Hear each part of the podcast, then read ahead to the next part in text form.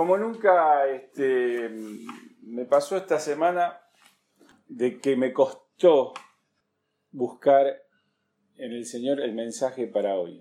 A mí me gusta prepararme con mucho tiempo y, armarlo. Los que predican saben de lo que estoy hablando. Y, toda esta semana yo sentía que lo que yo estaba pensando no era lo que tenía que traer hoy. Y, ayer eh, creo que el Señor me, mostró. yo nunca preparo un día antes el mensaje, pero esta vez fue así y, y creo que el Señor eh, me habló y eh, deseo que, el Señor nos hable ¿no? y que el Espíritu nos, nos hable a nuestro corazón. Vamos a, a pensar un poquito en una situación de vida que tuvo Abraham, ¿no? En ese momento Abraham nomás. Vamos a hacerlo lo más rápido posible, porque todo tiene un, contexto y una situación histórica, ¿verdad? En el capítulo 12 de Génesis empieza así nomás y dice, porque Dios le había dicho a Abraham, vete de tu tierra y de tu parentela a la tierra que yo te mostraré, y haré de ti una nación grande y te bendeciré y serás de bendición. Y dice que Abraham salió y se fue.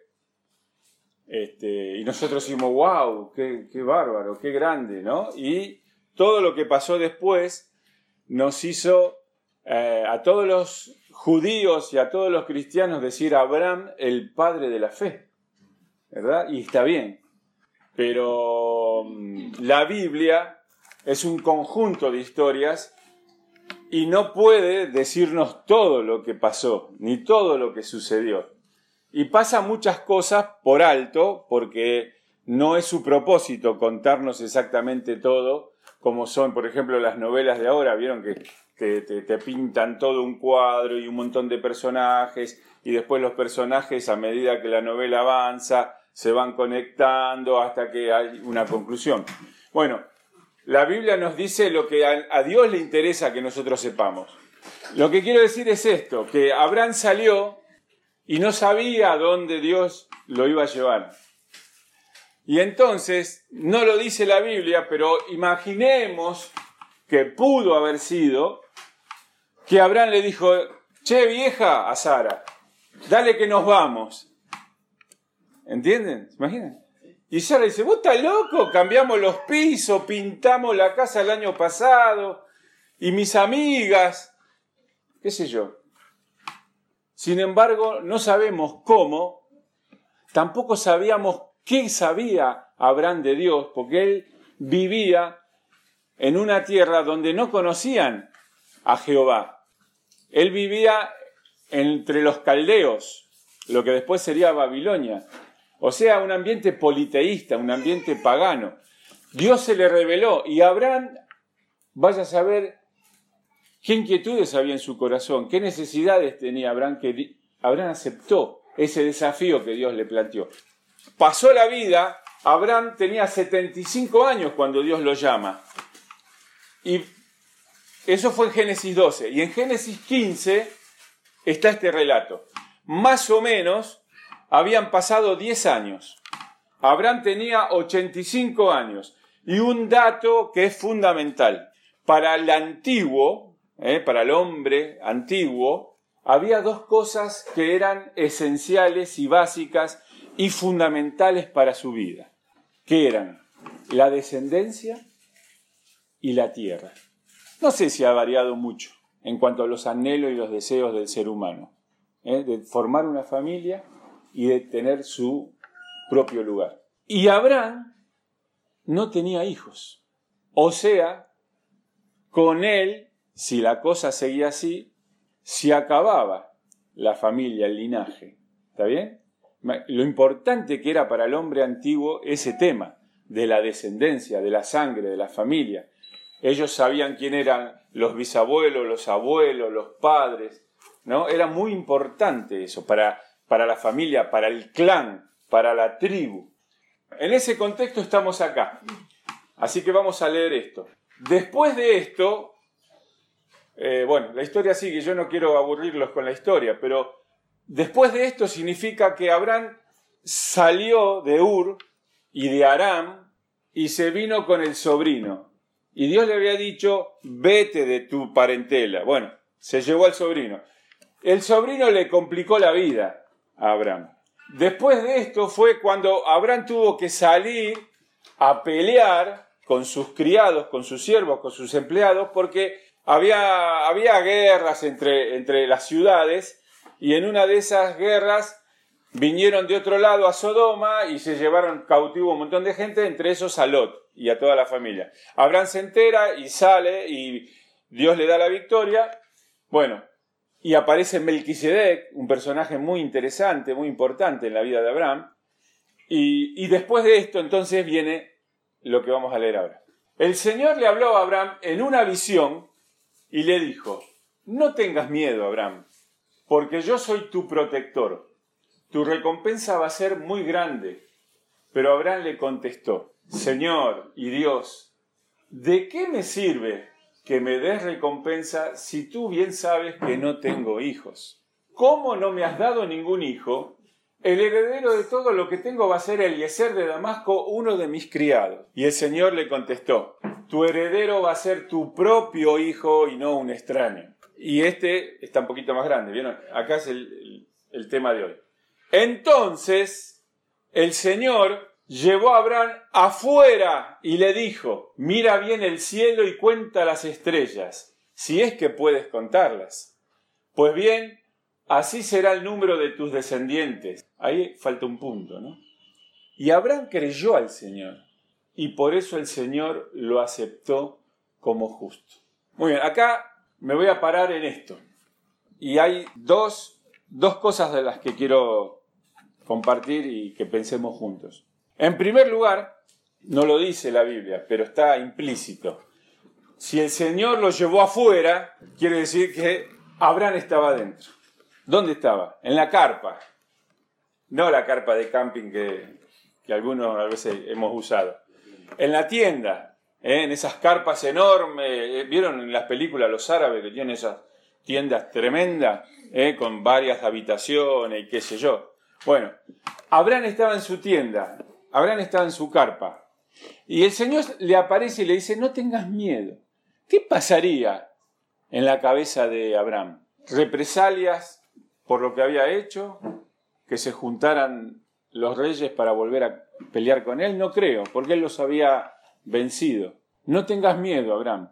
Abraham estaba metido en su tienda. Y por lo que viene el diálogo, Parece que Abraham estaba diciendo, ya pasaron 10 años y no pasa nada, no tengo hijo. Y mi señora que me dice, ¿y cuándo nos volvemos a la ciudad? Quiero ir al shopping. Acuérdense que Ur, para la época donde vivía Abraham, era una ciudad para esa época importante. Abraham se fue a Canaán, al medio del campo. Es como alguien que vive, qué sé yo, en Jujuy, o alguien que vive, no sé, muy, muy en el interior de nuestro país y de pronto se viene a Buenos Aires. Imagínense el cambio cultural que tuvo que hacer Abraham y su familia. Y entonces por ahí Sara ahí reclamándole, ¿y qué hacemos acá? Estoy harta de las cabras, las ovejas, todos los días, comiendo zapallito, quiero comer sushi, me, me tenés que llevar a, comprar, no tengo clase de gimnasia, le decía Sara. Pobre Sara, ¿no? Yo no digo que tuviera toda la culpa, ¿no? Abraham tenía dudas. ¿Y qué hago yo? Dejé todo y estoy acá. Y lo que más deseo en mi corazón es tener un hijo. Y Dios me lo prometió. Y yo le creí a Dios. Y acá estamos. Cuando algo no sale como queremos, cuando nuestros sueños, nuestras expectativas parece que no se van a cumplir, uno a veces se encierra en la tienda, en la carpa, se encierra en uno mismo. A veces uno puede caer en la depresión. Yo no sé si alguna vez les pasó a ustedes. No digo una depresión profunda, patológica, sino un bajón.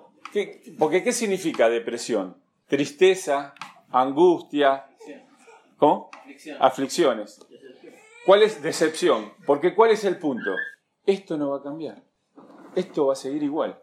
Por eso la gente se deprime. ¿Sí? Esto no va a cambiar. Abraham estaba en su carpita, en el cuartito, y se decía, no pasa nada. Abraham creía más en su esterilidad que en la promesa de Dios. Entonces, ¿qué hace Dios? Se le aparece y empieza a hablar con Abraham. Y hablarle dice todo esto que, que estamos diciendo. No pasa nada, al final yo vine acá, resulta que tengo un criado y este es el que va a heredar todos mis bienes. ¿Para qué quiero? ¿Para qué quiero seguir ganando plata? ¿Para qué quiero seguir acumulando plata en el banco si no tengo a nadie a quien dejársela? Dice un, autor, este, Mamerto Menapache, que es un, un capo, un cura, dice, el sobre todo de madera no tiene bolsillos. ¿Para quién va a quedar? ¿Para qué tanto esfuerzo? ¿Para qué? Y entonces, en esa situación, Dios le dice, bueno, Vamos, vamos afuera. Vamos afuera. A ver. Salí de tu presente porque te estás deprimiendo, porque no estás viendo lo que va a pasar. Te estás encerrando en las circunstancias. Dios le está diciendo, este es tu futuro. Contempla el cielo, animate, si podés, imposible, contar todas las estrellas bueno, esa es mi promesa. Eso es lo que yo voy a hacer con vos. Lo que yo te dije se va a cumplir. Lo que pasa, que claro, no le dijo cuándo. Todavía, después de esta crisis, van a faltar 15 años más para que se cumpla la promesa. Hay que estar, ¿eh? Hay que tener fe. ¿eh? Porque una cosa es creer, pero la fe también es un proceso. ¿No es cierto? Y, en esa fe está involucrada la paciencia, la perseverancia, de decir, no pasa nada, pero ya va a pasar. Hay un sol que raja la tierra, pero estoy seguro que va a llover, pero hay que, hay que creer, ¿no? Hay que estar con el paraguas un día de sol y decir, no, tranquilo, se están riendo, pero van a ver que va a venir una tormenta. No es tan fácil. Y, y Dios le dice, salí, salí de tu límite, salí de lo que vos crees que es tu vida y yo te estoy mostrando lo que va a ser tu futuro. Yo estaba pensando en lo que a veces nos pasa en, nuestra propia vida, ¿está bien? Bueno, yo le, lo he contado, lo voy a decir de nuevo rápido, alguno lo sabe, alguno no. Nosotros cuando con Sandra nos casamos fuimos a alquilar y después compramos a pagar un departamentito que nos costó sangre pagarlo, pues nos agarró la época última de Alfonsín nosotros salíamos de la iglesia en Lomas de Zamora y nos íbamos a comer unos sanguchitos enfrente del cementerio británico. ¿Lo conocen? Garibaldi, el cementerio de los disidentes, porque ahí hay un campo bárbaro, ¿no? Porque es de la química, creo, todo eso. Y nos íbamos a comer sanguchitos ahí porque nos encanta el verde los arbolitos y los pajaritos, ¿no? Y nos vivíamos en un departamento, un PH, y muchas veces pensábamos dónde podríamos ir a vivir porque no queríamos alquilar toda la vida. Bueno, tuvimos varias veces viendo casas y qué sé yo, y nosotros nos conformábamos con un cuadradito, digamos, desde la pared hasta acá, ¿no? que tuviera un poquito de pasto, qué sé yo, para, para tener ahí un, un poquito de verde. Se sucedieron unas cuantas cosas y el Señor nos regaló la casa que tenemos ahora, que muchos de ustedes conocen. O sea, ¿qué quiero decir? Que el Señor nos bendijo muchísimo más de lo que nosotros pensábamos. Nosotros le pedíamos tener nuestra propia casa y el Señor bendijo muchísimo más de lo que nosotros creíamos que íbamos a tener. Y mi fe no era tanta. Yo no pensé que iba a tener la casa que, hoy tenemos, ¿no? Por supuesto, tuvimos que pasar por momentos duros, difíciles. Con el departamento tuvimos muchísimos problemas, porque teníamos que pagarlo en cuotas y bueno, y a veces este, la cuota era del 150% de un mes al otro. Y también no fue fácil construir la casa acá en Monte Grande. Pero bueno, el tema es que nosotros dijimos, bueno, Señor, todo es tuyo y, vos, vos nos, nos vas a dar lo que vos quieras, ¿no? Y dando gracias por el trabajo que tenía y por la salud. Y después el Señor obró de una manera maravillosa. Yo a veces pienso también ahora en este tiempo especial que vivimos, ¿no? Yo digo, ¿cómo puede ser que otra vez la Argentina estemos en una crisis y otra vez como, bueno, en el 73 este, pasó algo muy duro que fue lo que se llamó el Rodrigazo, fue, fue tremendo, ¿no? Después en el 80, en el 81 con Martínez de Oz también fue, un problema tremendo para la economía. Y después fue lo de Alfonsín en el 89 y en el 2001 de lo de, la Rúa. Y parece que, que, nos encanta a los argentinos vivir siempre repitiendo la misma situación. Es como una rueda que no terminamos de salir nunca de esa rueda. ¿no? Y como decía Jorge, pero sin embargo, en, todo este tiempo, que el Señor es el Señor de la historia y Él es el soberano, Él sabe y Él conoce y, Él sostiene a su pueblo. ¿no? Entonces yo pensaba en eso y pensaba en la situación de la iglesia hoy. Entonces estamos acá y es una transición. Y el año pasado pasamos un tiempo difícil, muy particular, muy especial. Y uno dice, bueno, somos pocos. Cuando estoy en la tienda, digo yo, estamos en la carpita. Somos pocos, no tenemos mucho dinero. Qué bueno sería tener nuestro propio templo y, tener muchos más este, hermanos acá, ¿no? y tener muchos ministerios. Estaría bueno, ¿eh? Pero el Señor nos dice, tiene mis promesas. ¿eh? ¿A dónde nos va a llevar el Señor? Bueno, tenemos el camino, pero no tenemos detallado el, Google Maps, ¿no? No lo tenemos. Pero tenemos que decir, bueno, a ver, salgamos a contemplar la noche estrellada, porque el Señor es fiel y no nos va a dejar. Yo quería leer un par de pasajes que siempre creo que son de, consuelo, de, confianza y de esperanza para, para los creyentes, ¿no? Uno está en Efesios 3, creo. Yo tengo una la versión popular. Lo sé de memoria, pero lo sé en la versión vieja, ¿no? Efesios 3:20, que dice, Dios tiene poder para hacer mucho más de lo que le pedimos ni siquiera podemos imaginar lo que Dios puede hacer para ayudarnos con su poder.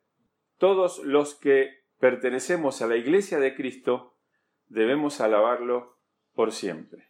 Y el pasaje de 2 Corintios dice, cosas que ojo no vio, ni oído oyó, ni han estado en los pensamientos del hombre, es lo que Dios ha preparado para aquellos que le aman. Así que yo digo, aferrémonos a estas promesas del Señor para este tiempo, para este tiempo personal, para este tiempo familiar y para este tiempo de la iglesia.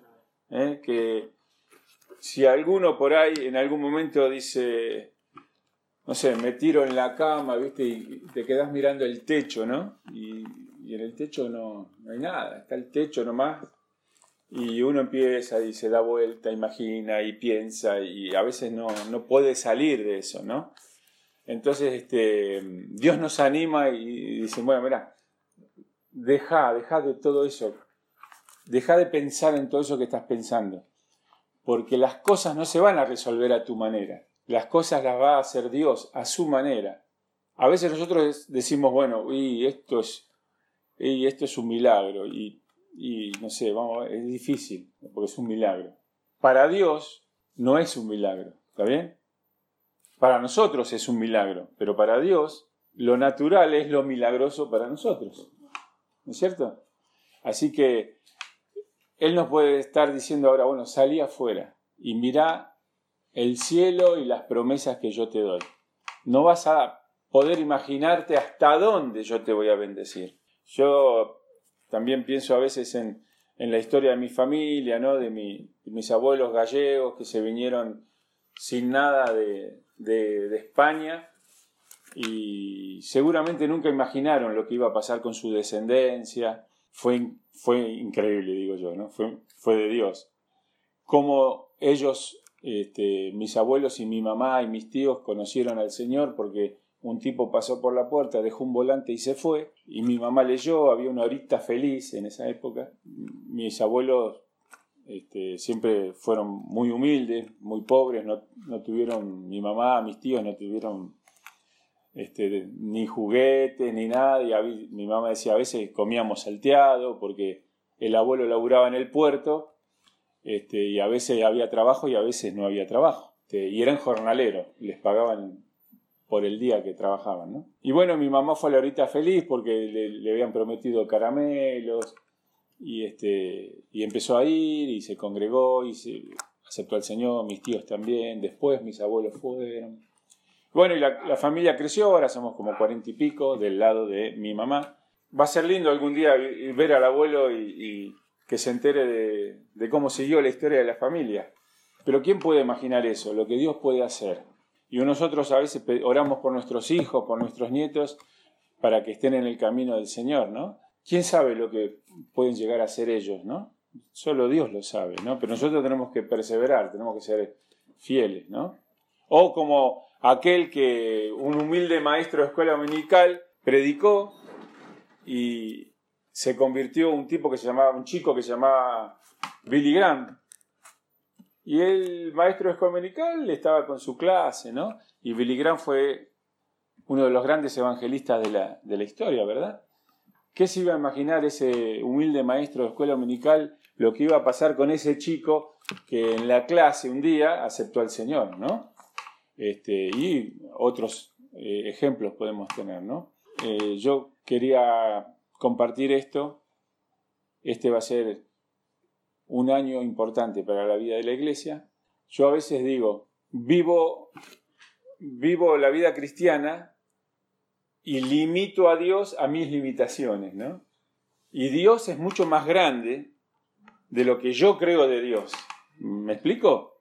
Por eso tengo que, buscar la revelación en la palabra, ¿no? Porque a veces yo digo, bueno, vamos a ver qué pasa en la iglesia, bueno, vamos a hacer esto, vamos a hacer lo otro, pensando en lo que va a pasar, ¿no? Eh, pero si nosotros estamos orando y poniendo en las manos de Dios la vida de la iglesia, el trabajo de la iglesia, los ministerios de la iglesia, bueno, tratemos de abrir un poco la cabeza. Hay un pasaje que dice, ensancha las estacas de tu tienda, ¿eh? porque yo voy, a, yo voy a orar, ¿no? A mí me gusta una reunión casera porque podemos decir, bueno, ahora estamos acá, pero no nos limitamos acá. El día que alguien dice, bueno, compramos un templo porque viene una donación de Washington, ¿vieron? Y el templo es para 50 personas y ese va a ser nuestro límite. Vamos a estar contentos. Cuando nosotros íbamos a Villa Jardín, hace muchos años, yo era joven y bueno, dirigía reuniones qué sé yo. Y cuando se llenaba el templo, estábamos re contentos. Yo qué reunión tuvimos hoy, ¿eh? todo el templo lleno. Teníamos lugar para 60, 70 personas. Y durante 20, 30 años estábamos contentos cuando se llenaba el templo y la población crecía exponencialmente alrededor de Villa Jardín. Y nosotros nos conformábamos porque llenábamos eh, con las bancas, ¿no? Entonces limitábamos a Dios o limitábamos el crecimiento de la iglesia al espacio físico que nosotros teníamos. Y a veces pasa eso, ¿no?